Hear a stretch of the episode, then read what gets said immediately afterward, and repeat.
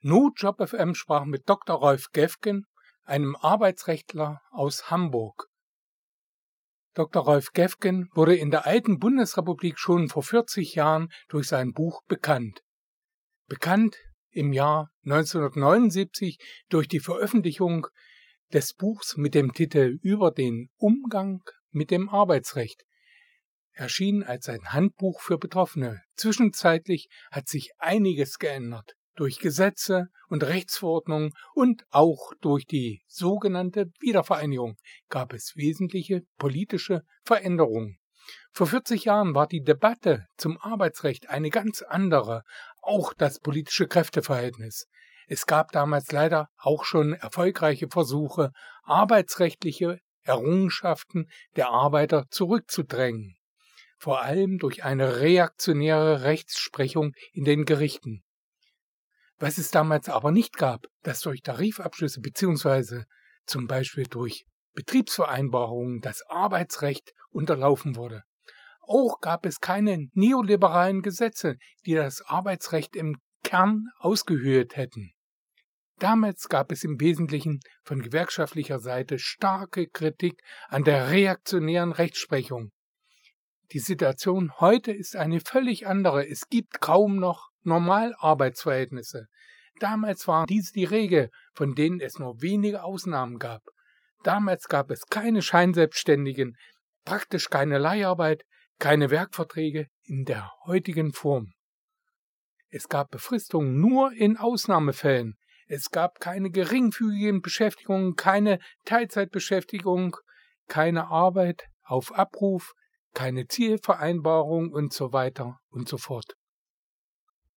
Nach Aussage von Dr. Rolf Gefgen ist erstens das Arbeitsrecht zum einen komplizierter geworden und zum anderen verbunden mit einem massiven Abbau von Rechten. Nicht allein eine Reduzierung von Arbeitnehmerrechten, es ist eine Zerstörung des Arbeitsrechts in seiner Grundstruktur durch den Neoliberalismus. Nach Aussage von Dr. Rolf Geften schraubten zweitens die Gewerkschaften gesetzliche Standards durch Tarifabschlüsse zurück, weil der Gesetzgeber es ihnen erlaubte. Die Gewerkschaften hätten diese gesetzlichen Möglichkeiten durch Unterlassung umgehen können. Was macht das Recht von Gewerkschaften für einen Sinn, wenn die Gewerkschaften die Arbeitsbedingungen von Arbeitnehmern verschlechtern? Dann benötigen diese gar keine Gewerkschaften mehr. NoJobFM sprach mit dem Hamburger Arbeitsrechtler über sein neues Handbuch für Betroffene, die völlig überarbeitete Neuauflage des Umgangs mit dem Arbeitsrecht wird demnächst im VAR Verlag erscheinen. Also zunächst mal ganz grundsätzlich, das Buch ähm, ist eine ganz besondere Art von Neuauflage eines älteren Buches ähm, normalerweise so, man macht ein, eine neue Auflage, ändert ein paar Sachen der älteren Auflage und dann äh, nennt sich das Ganze neue Auflage. Hier ist es ein bisschen anders. Das Buch erschien bereits äh, vor 40 Jahren äh, und war auch äh, Gegenstand äh, vorwiegend von gewerkschaftlichen Seminaren und Betriebsratsseminaren zu der Zeit und hat die Debatte auch zum Arbeitsrecht in der damaligen Zeit mit äh, kritischer Debatte begleitet. In den letzten 40 Jahren hat sich aber die Arbeitsrechtslandschaft so sehr geändert, dass eine einfache Neuauflage gar nicht möglich gewesen wäre. Andererseits wollte ich aber auch kein neues Buch schreiben. Das hat zwar mir Arbeit verursacht jetzt, äh, dass ich das nicht gemacht habe, aber es war notwendig, denn dieses alte Buch, sofern es also nach wie vor inhaltlich äh, aktuell ist, ist weiterhin in diesem neuen Buch enthalten, um den Unterschied deutlich zu machen, die Differenz zwischen dem äh, Arbeitsrecht vor 40 Jahren und der jetzigen Situation. Vielfach ist es ja so, dass auf Seminaren mit Gewerkschaftern und Arbeitnehmern immer dann ein Gestöhne äh, sich breit macht, wenn man dann hört, es geht um Geschichte, weil es dann irgendwie mal heißt, ach, das sind die alten Kamellen von früher, das interessiert doch gar nicht, wir wollen jetzt wissen, wie es jetzt ist. Diese Einstellung ist gefährlich, die ist nicht nur falsch, die ist gefährlich, weil gerade in einem solchen Vergleich und ich meine, wenn die letzten 40 Jahre Geschichte sind, gut, dann bin ich selber auch Geschichte. Äh, aber äh, man muss sich der Geschichte stellen, um auch zu erkennen, wohin die Zukunft geht. Und das geschieht viel zu wenig. Es wird einfach von der Hand in den Mund gelebt. Es wird gar nicht gefragt, äh, wie sich eigentlich die Verhältnisse seitdem entwickelt haben. Und da jetzt gleich dann mal zur Leiharbeit und zu den Werkverträgen.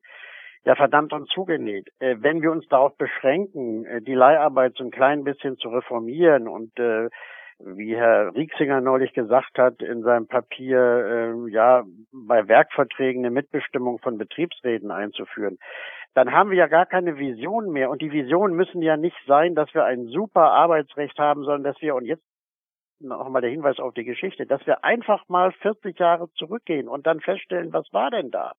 Da gab es keine Leiharbeit, da gab es keine Werkverträge, da gab es keine sozusagen Regelbefristungen, wie wir sie heute kennen. Es gab keine geringfügige Beschäftigung. Äh, es gab keine äh, Arbeit auf Abruf, keine sogenannten Zielvereinbarungen und so weiter und so fort. Es gab überhaupt keine prekarisierten Arbeitsverhältnisse. Punkt. Warum überlässt man dieses einfache Faktum einfach äh, den Unternehmern und auch der Politik, schenkt es ihnen sozusagen und thematisiert das nicht weiter? Das ist mir unbegreiflich. Warum war das denn so, dass es keine Leiharbeit zur damaligen Zeit gab? Gab es nicht das Bedürfnis der Arbeitgeber in Richtung Flexibilisierung? Natürlich gab es das. Das gibt's immer. Äh, das ist das Wesen des Kapitalismus, dass die Arbeitgeber versuchen, mit der Arbeitskraft möglichst nach ihrem eigenen Gusto umgehen zu können. Und da war Arbeits, äh, war die Leiharbeit ja ein Angebot. Aber selbst die Leiharbeit, wenn wir uns die Geschichte jetzt der Leiharbeit mal anschauen, die ja erst Ende der 80er Jahre im Grunde genommen losging, dann sehen wir eben, dass auch die Leiharbeit, vor allem durch die Einschränkung auf europäischer Ebene und durch Entscheidungen des Europäischen Gerichtshofes, den Unternehmern nicht mehr genug an Flexibilisierung war, sodass man dann auswich zu einem großen Teil auf das Thema Werkverträge. Eine völlig absurde Konstruktion, die also vor 40 Jahren absolut undenkbar gewesen wäre. Wer so eine Lösung, wie sie heute sozusagen äh, gesetzeskonform angeblich möglich ist, damals als junger Jurist angeboten hätte im Rahmen der Ausbildung, der wäre durchs Examen gefallen. Aber alles das wird verschenkt. Wir gewöhnen uns an diese Sachen. Nicht? Und dann heißt es eben, ja, der Betriebsrat soll bei Werkverträgen mitbestimmen. Also Mitbestimmungsrecht bei Sklaverei. Was heißt das? Er darf Ja sagen, er darf Nein sagen. So wird doch kein Schuh daraus. Es gehört ein Verbot der Leiharbeit her und ein Verbot von Werkverträgen. Und genau das, an diesem Punkt sind wir zum Teil noch nicht mal. Sondern wir nehmen das einfach alles nur hin und äh, versuchen dann so ein klein bisschen an Stellschrauben herumzudrehen und kommen dann natürlich äh, ja auch zu dem Ergebnis, dass die Gewerkschaften nicht nur keine Vision mehr entwickeln, sondern dass sie massiv äh, von ihrem Recht Gebrauch machen, die Arbeitsbedingungen noch weiter zu verschlechtern, wie wir das ja bei der Überlassungshöchstdauer kennen nach dem AUG und wie wir das jetzt eben auch in Bezug auf den IQP kennen, dass man eben mit Hilfe von Tarifverträgen, DGB Tarifgemeinschaft Zeitarbeit hat das ja früh exerziert, nochmal von den gesetzlichen Standards abweichen. Dann wird dann plötzlich der gesetzliche Standard zum Ziel. Natürlich kann der gesetzliche Standard gar nicht das Ziel sein. Das Ziel muss die Abschaffung der Leiharbeit sein. Und das ist keine Utopie. Das lasse ich mir nun wirklich nicht sagen. Vor 40 Jahren, da war ich auch schon als Arbeitsrechtler tätig, nicht nur im Bereich äh, der gewerkschaftlichen Bildungsarbeit, sondern auch als Anwalt, da gab es das nicht. Und wenn das, was ich selbst an Arbeitsrecht betrieben habe vor 40 Jahren, heute Utopie ist, also dann gute Nacht. Und deswegen geht es eben bei dem Blick in die Geschichte auch darum, wieder Visionen zu entwickeln und einfach sich auch mal vorstellen zu können und dafür auch zu kämpfen, dass das aufhört mit dieser Zerstörung des Arbeitsrechts, die eben vor allem durch Leiharbeit und Werkverträge äh, forciert wird. Überall können in Deutschland gesetzliche Standards durch Tarifverträge unterlaufen werden. Und die Gewerkschaften tun dies auch. Nicht nur der Gesetzgeber hat Dämme eingerissen, er hat den Gewerkschaften auch erlaubt, dass diese noch zusätzlich durch Tarifabschlüsse weitere Dämme einreißen dürfen, und er erlaubte, dass die Gewerkschaften diese Gelegenheiten auch nutzten. Nun ist ein politischer Kraftakt erforderlich, um die Reste positiver gewerkschaftlicher Errungenschaften zu retten. Notwendig ist eine politische Debatte darüber, aber diese wird unterlassen, vor allem in den Gewerkschaften selber. Und gerade bei den Betriebsräten wird diese politische Debatte vermieden. Dieser unterlassene Kampf zieht sich wie ein roter Faden durch das neue Buch. Dr. Ralf Gefgen stellte NoJob FM sein neues Handbuch für Betroffene vor mit dem Titel Umgang mit dem Arbeitsrecht. Ja, das Buch erscheint äh, voraussichtlich um die Jahreswende. Es kann also schon jetzt äh, bei uns bestellt werden, am besten per E-Mail äh, Rat und Tat, ein Wort, Rat und Tat at äh, drgefken mit doppelf.de äh, äh, oder eben beim äh, VAR Verlag. Ähm, es ist recht umfangreich äh, geworden, ca. 350 Seiten mit zahlreichen Bebilderungen, Tabellen etc. Äh, und äh, wird äh, 26,80 Euro kosten. Vorbestellungen machen für uns natürlich Sinn, weil der Aufwand, den wir da betrieben haben, enorm ist und wir auch natürlich wegen der Kosten einigermaßen versuchen klarzukommen. Deswegen wären solche solidarischen Vorbestellungen sehr sinnvoll. Äh, und äh, ich kann also nur dazu aufrufen, äh, das Buch möglichst rasch äh, zu ordern.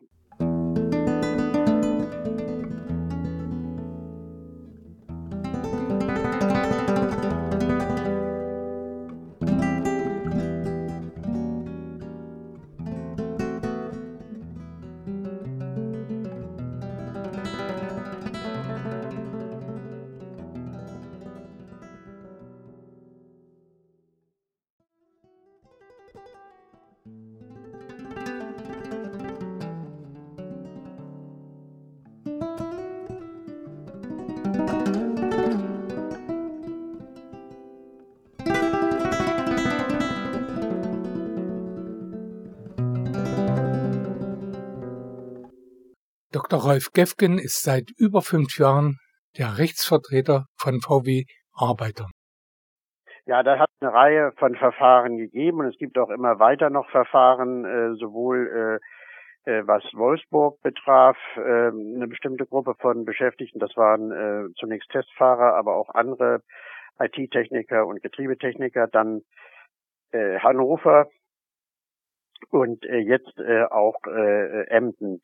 Äh, das sind verschiedene Beschäftigte. In den meisten Fällen in der Tat geht es um äh, die VW-eigene Tochter Autovision, die jetzt umbenannt worden ist in VW Services Group und äh, die man jetzt den Arbeitsgerichten verkauft gewissermaßen als äh, ein Fremdunternehmen, ein ganz normales Fremdunternehmen, das im, im Bereich der Logistik ganz normal, es ist alles ganz normal. Eine Richterin hat dann auch auf die Wikipedia zurückgegriffen, hat Wikipedia zitiert, ganz neues Phänomen in der Arbeitsrechtsbarkeit. Niveauloser geht's eigentlich gar nicht.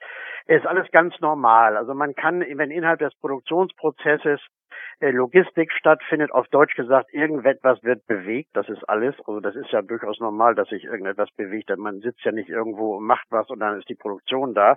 Also wenn da irgendetwas bewegt wird, wenn sozusagen äh, mit sogenannten Liftrunnern oder welchen äh, Dingen auch immer, Gabelstaplern und so weiter und so fort, äh, Teile an die Produktionslinie gefahren werden, dann ist das Logistik und dann kann das eben ausgegliedert werden. Also ja, und das wird dann zwar nicht ausgegliedert dadurch, dass das äh, außerhalb des Betriebes stattfindet, aber das ist dann eben innerhalb des Betriebes, das ist eingebettet in die gesamte Produktion und das macht jetzt eine Fremdfirma. Und diese Fremdfirma ist so fremd, dass sie eine Tochter des VW-eigenen Konzerns Lebens ist.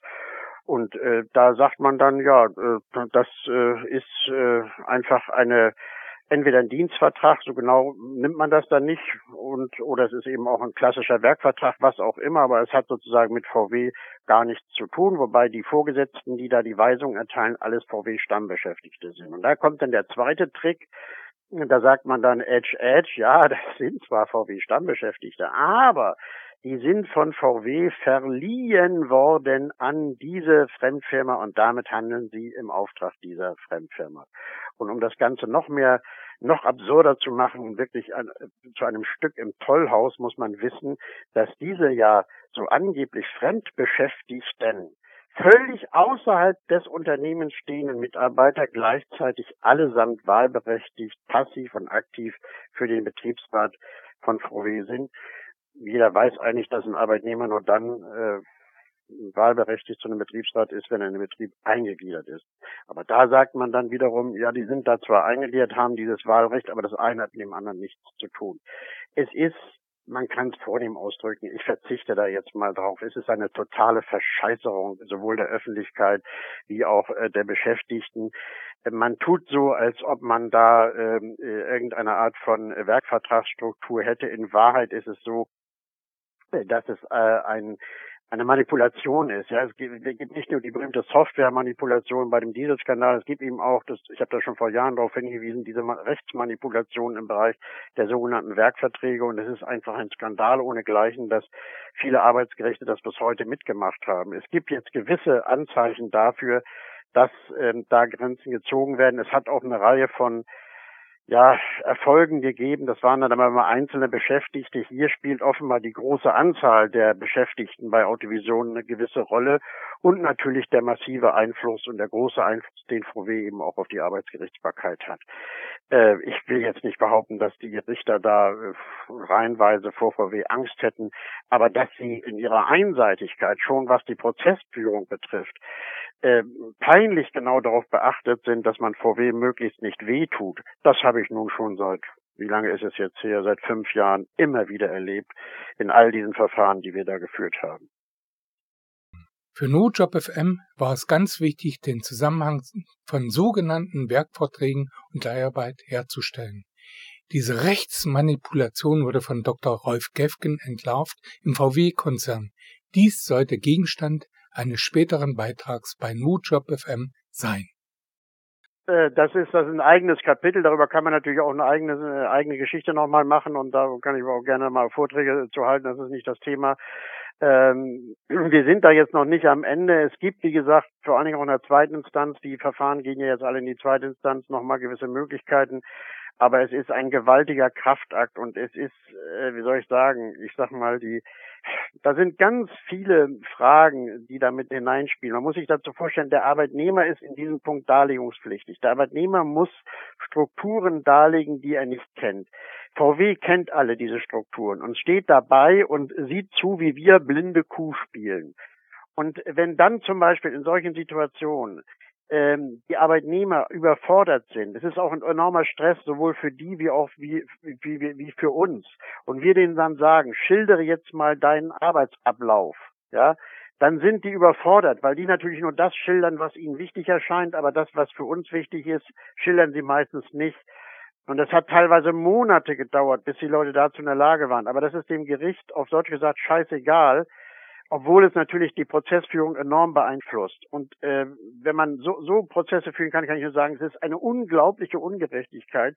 Der Aufwand, den wir betreiben, der Stress, der auch äh, für die Betroffenen allein nur durch dieses Verfahren verursacht wird, ist geradezu unbeschreiblich. Was ich sonst äh, als Anwalt mache im Arbeitsrecht, ist relativ überschaubar. Aber diese Prozesse sind ich sag's mal so, Mord, ja. Also man muss es wirklich sagen, da geht die Gesundheit bei drauf, und zwar nicht nur bei den Betroffenen, auch bei uns. Das kriegt keine Sau mit und auch den Gerichten ist es scheißegal. Da heißt es dann, das hätten sie früher vortragen müssen. Punkt. Ne? So werden Prozesse geführt. Das heißt, es ist nicht einfach nur jetzt sozusagen die rein formaljuristische Seite, es ist auch die Art und Weise, wie Prozesse geführt werden müssen, die zu einer völligen Rechtlosigkeit auf Dauer führt. Ja, ich meine, ich mache ja solche Prozesse auch nicht, um einfach nur in den Prozessen zu verdienen. Ich muss dran verdienen, aber wenn ich nur dadurch verdiene, dass wir halt sozusagen auch unsere Gesundheit opfern, aber im Grunde genommen für die Leute nichts bei rauskommt, äh, dann macht es mir auch keinen Spaß mehr. Und so ist konkret die Situation zurzeit. Das ist also eine, eine vor allen Dingen deswegen so ärgerlich, weil alle diese Leute ohne jede Unterstützung der Betriebsräte das machen und nur mit der Häme von Seiten der IG Metall nur mit Häme begleitet werden. Es ist nur Häme. Na, da gibt's diesen einen Satz, siehst du? Siehst du? So, das war's. Das sagt die IG Metall dann dazu. Siehst du? Haben wir gleich gesagt. Siehst du? So arbeitet die IG Metall. Dabei könnten Sie die Informationen ja bekommen über Ihre Betriebsräte, wenn Sie wollten, wenn die Betriebsräte mitarbeiten würden. Natürlich. Sie stecken unter einer Decke, weil die IG Metall hat eine klare Strategie. Die Werkverträge sind wichtig und die Leiharbeit auch, damit sie die Stammbelegschaft äh, ruhig halten können, wird mit den anderen hin und her geschoben. Ne? Das ist der entscheidende Punkt. Sie haben kein Interesse an einer Beseitigung der, der Leiharbeit und der Werkverträge. Punkt aus.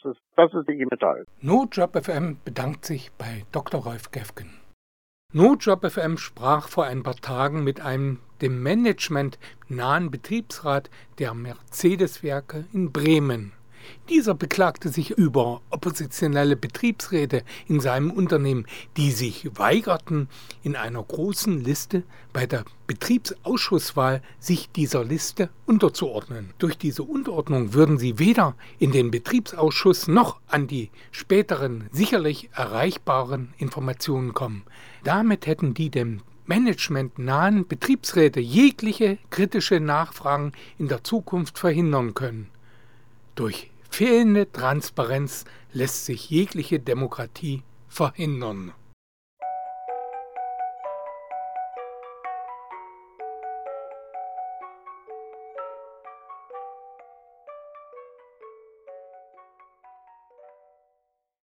Ein kurzer Nachschlag.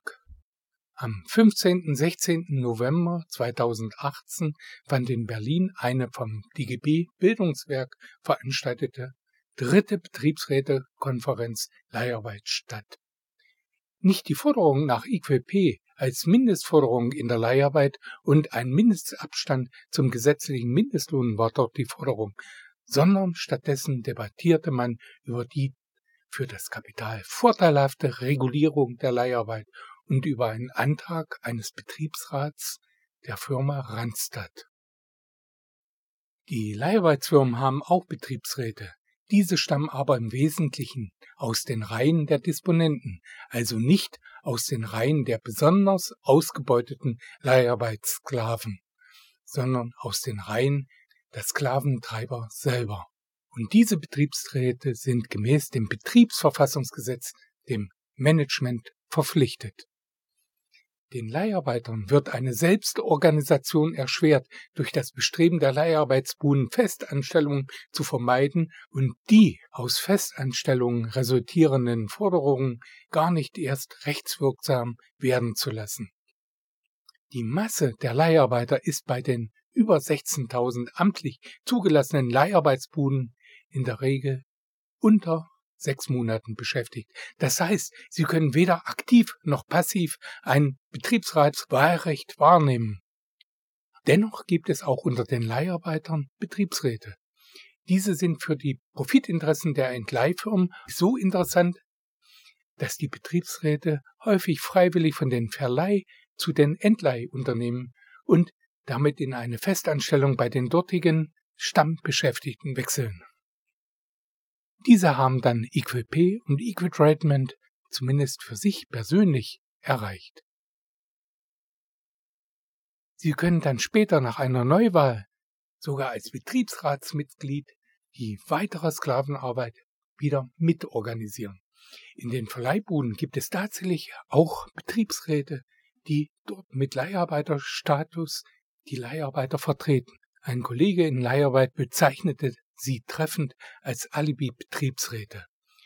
Bei der dritten Betriebsrätekonferenz Leiharbeit in Berlin im November 2018 gab sich keiner der Betriebsräte als kämpferischer Betriebsrat, zumindest für Notjob FM zu erkennen. Auch einem Journalist der jungen Welt fiel keiner erwähnenswert auf. Die Gewerkschaft Verdi hofft auf eine bessere Vertretung der Interessen der Leiharbeiter durch die getrennte Wahrnehmung der Interessen der Disponenten. Durch verschiedene Tarifverträge für Leiharbeiter bzw. Disponenten gibt es dafür Ansätze bei der Firma Adeco, die mit der Firma Tuya im Frühjahr 2018 fusionierte und zum zweitgrößten Sklavenhandelsunternehmen in Deutschland aufsteigen konnte. Das größte Sklavenhandelsunternehmen Randstad möchte keine Trennung von Disponenten und Leiharbeiter durch unterschiedliche Tarifverträge zulassen.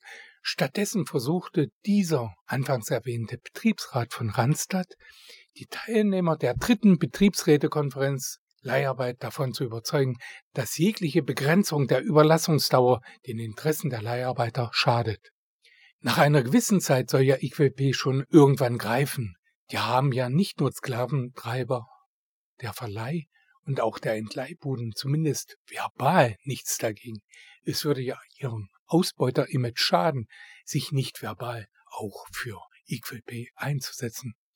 Und wenn dieser Randstand Betriebsrat so tut, als ob es für die besonders profitablen Sklaven besser sei, wenn der Gesetzgeber den Sklaven den Verbleib beim Verleiher auch über die tariflich möglichen sogar 48 Monate hinaus ermöglicht, dann müssen weder die Betriebsräte noch die Gewerkschaften für eine Anstellung bei den Stammbeschäftigten mehr sorgen. So verschweigt der Antrag des Randstad Betriebsrats doch das gemeinsame Interesse am Lohnraub, Steuervermeidung und Sozialkassenbetrug.